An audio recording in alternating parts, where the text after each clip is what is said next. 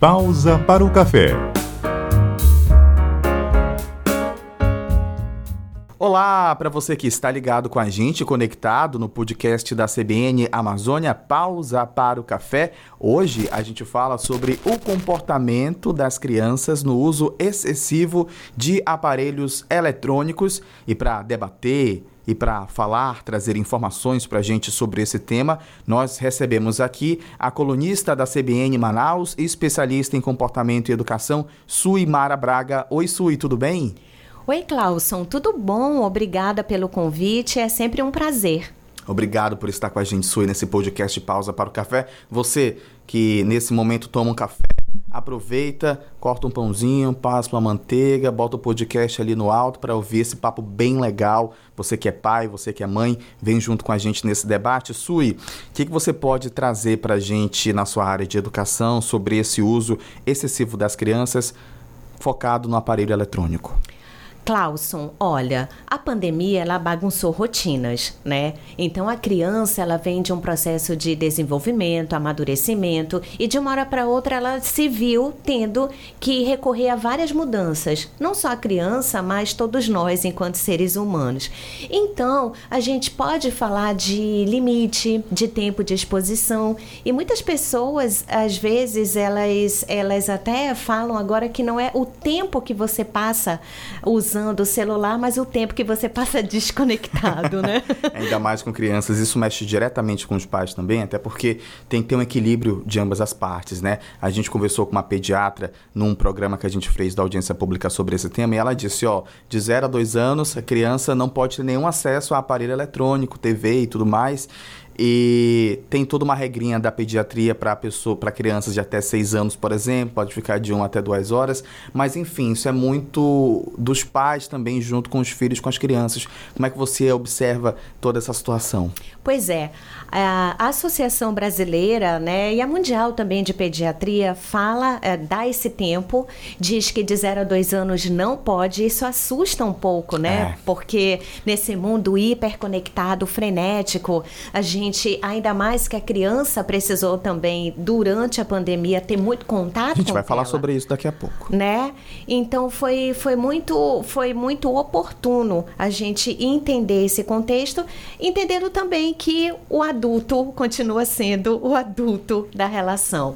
Então, existem formas da gente dinamizar isso. As crianças, elas aprendem uns com os outros. Essa convivência, essa troca experiencial da família família com a criança faz com que ela desenvolva fala, desenvolva oralidade. Então é importante que a criança ela não fique passivamente adquirindo ou consumindo aquele conteúdo via telas, eu vou falar no plural, né? Não só do celular. E é muito importante que a família tenha esse tempo.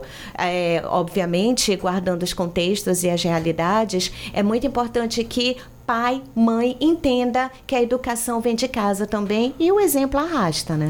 É, a Sui tocou no ponto essencial. Pais, né, vocês que vão controlar o que o seu filho vai mexer.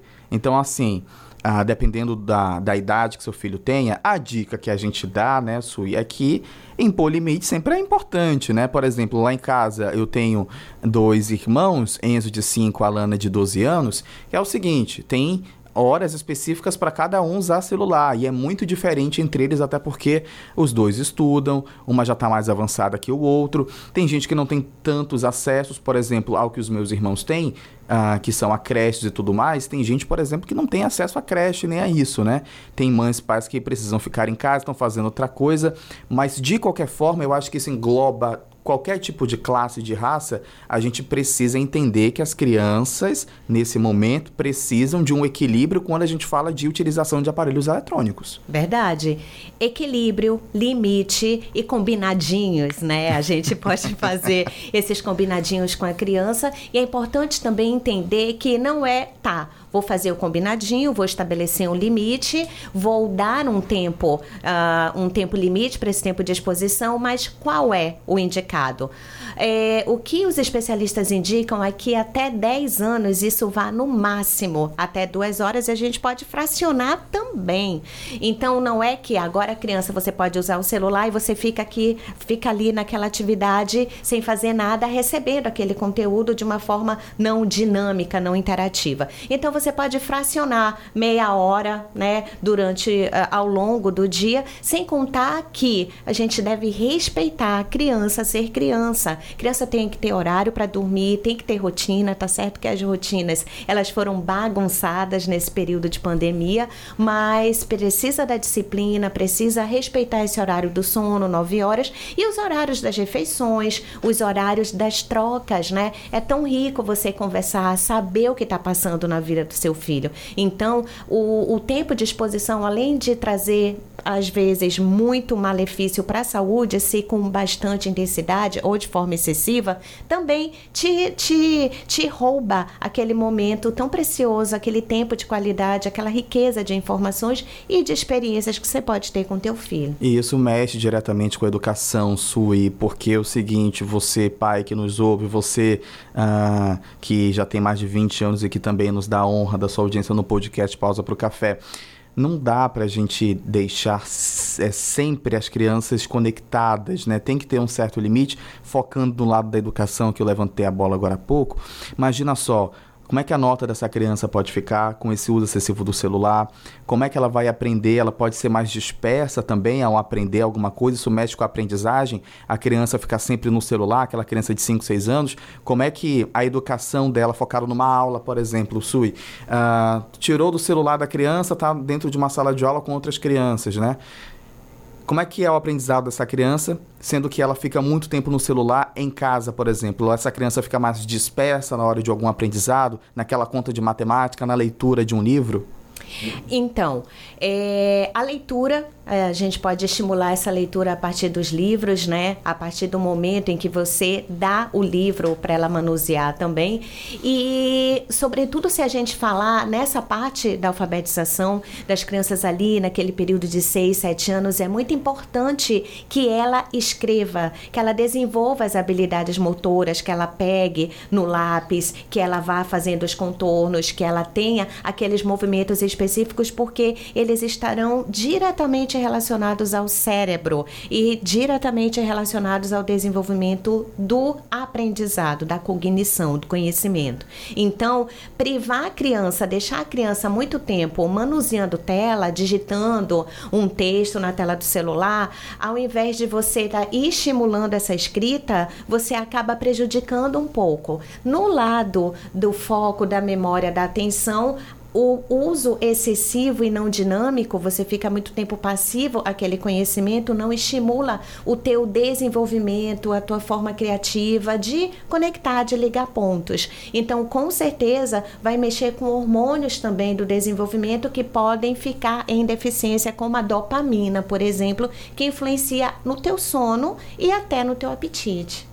E com a pandemia da Covid-19, sui do céu. Eu fico pensando assim, uh, uh, as crianças nessa época de pandemia, né? Vamos lá, o Enzo, meu irmão que você tem aqui de 5 anos, estudou praticamente um ano inteiro vendo um celular né? Através de aula online, através do notebook, do celular. A Alana, de 12 anos, também. Eu queria que você trouxesse para a gente esse panorama pandêmico de crianças e pré-adolescentes que ficaram mais de um ano estudando em casa, na tela do celular, na tela da TV, na tela do notebook é, Clauson, infelizmente isso trouxe malefícios em relação ao desenvolvimento, à educação. Especialistas falam de, de um retrocesso de até 4, 5 anos em relação a matérias específicas, como português e matemática. Por que português? Porque a nossa capacidade de argumentar, de justificar, de conversar com o mundo de troca se dá pelo vocabulário, pelas conversas, pelas experiências. Isso foi muito prejudicado em relação relação à pandemia. E Por, e, e, por outro lado, a matemática, esse raciocínio lógico, essa capacidade de memorização de foco, estando um pouco é, prejudicada devido a esse tempo excessivo, é, excessivo, existiram crianças, Clauson, que ficaram de seis, cinco horas ininterruptas, né? Só aqueles 15 minutinhos ali para uma pausa para o lanche, estudando, olhando, focada na tela. Então, se isso já não é uma realidade muito produtiva dentro de sala de aula, que a criança ela tem que ter aquele tempo de ser criança, de brincar, de imaginar, de criar. Então, se você fica naquele tempo excessivo olhando para a tela, tanto do computador quanto do celular, você com certeza vai ter esse é, é, é, esse dano aí em relação à tua aprendizagem e não sou só eu que estou falando, nem os especialistas de comportamento, é, são pedagogos, psicólogos, pediatras, realmente influenciou e prejudicou, trouxe danos ao desenvolvimento de aprendizado. A gente está saindo, talvez não saindo dessa época pandêmica com o avançar da vacinação, ou seja, as crianças vão voltar a interagir socialmente dentro de sala de aula com os professores e com seus colegas. Qual é a perspectiva que você observa agora focando no futuro e justamente tentar fazer com que esse estímulo que não aconteceu durante a pandemia volte agora com a retomada das aulas uh, presenciais? É, antes disso, eu queria dizer para hum. quem está nos ouvindo, pais, tios, interajam com essas crianças. O exemplo arrasta. É tão legal você trocar experiências, aprender, não só a criança com você, mas você com aquela criança também. Então, é muito importante que você tenha esse tempo de qualidade e que você deixe a criança interagir, brincar. A criança, ela também tem que ter momentos de solitude, aquele momento em que ela cria, em que ela imagina, em que ela fica sozinha brincando sim, é saudável, o famoso ócio criativo. Então, esse momento em que a gente está voltando, guardar as fragilidades, vulnerabilidades e os contextos de vocês, é muito importante que vocês permitam que essa criança volte para a escola, porque a criança desenvolve com outras crianças, com trocas, com experiências, crescemos e nos desenvolvemos uns com os outros. Isso é ser humano. Então, é, se você ainda está meio com medo, é, fragilizado em relação ao envio dessa criança para as escolas, faça, porque vai ser importante para o desenvolvimento não só intelectual, cognitivo, mas comportamental e físico dessa criança também. E a gente pontua aqui,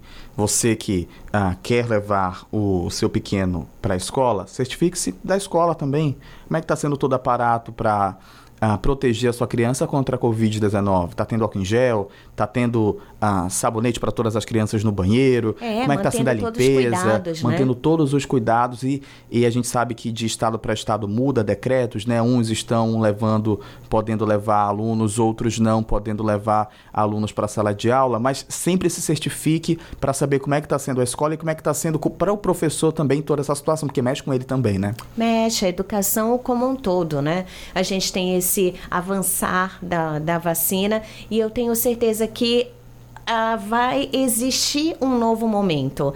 A gente não vai voltar ao que era uhum. antes e a gente tem que equilibrar, estudar e também entender, colocar essa criança no colo e ter momentos com ela também. Por quê? Porque adulto a gente sabe que ficou fragilizado, contextos, perdas das mais diversas naturezas, mas a gente não está dentro da, da mente dessa criança e ela não sabe mexer com essas emoções. É muito importante que a gente entenda que a criança ela não sabe é, organizar esses pensamentos. Então, muita muito da irritabilidade, da, da, da, dispersão, do foco dessa criança se deu a tudo que ela absorveu e ainda não soube externar. Ela não sabe verbalizar muito dor, sofrimento. Então é muito importante que a gente tenha esse cuidado, esse apoio, esse acolhimento com essa criança e esse jovem, sobretudo no futuro. Sui Mara Braga, sempre trazendo comentários gigantes para você. Obrigado, Sui. Obrigada também, Clauson. Um abraço para vocês até a próxima. Até a próxima. Conversamos aqui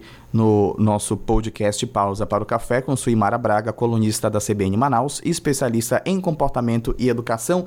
Um grande abraço para você e até uma próxima oportunidade. Pausa para o café.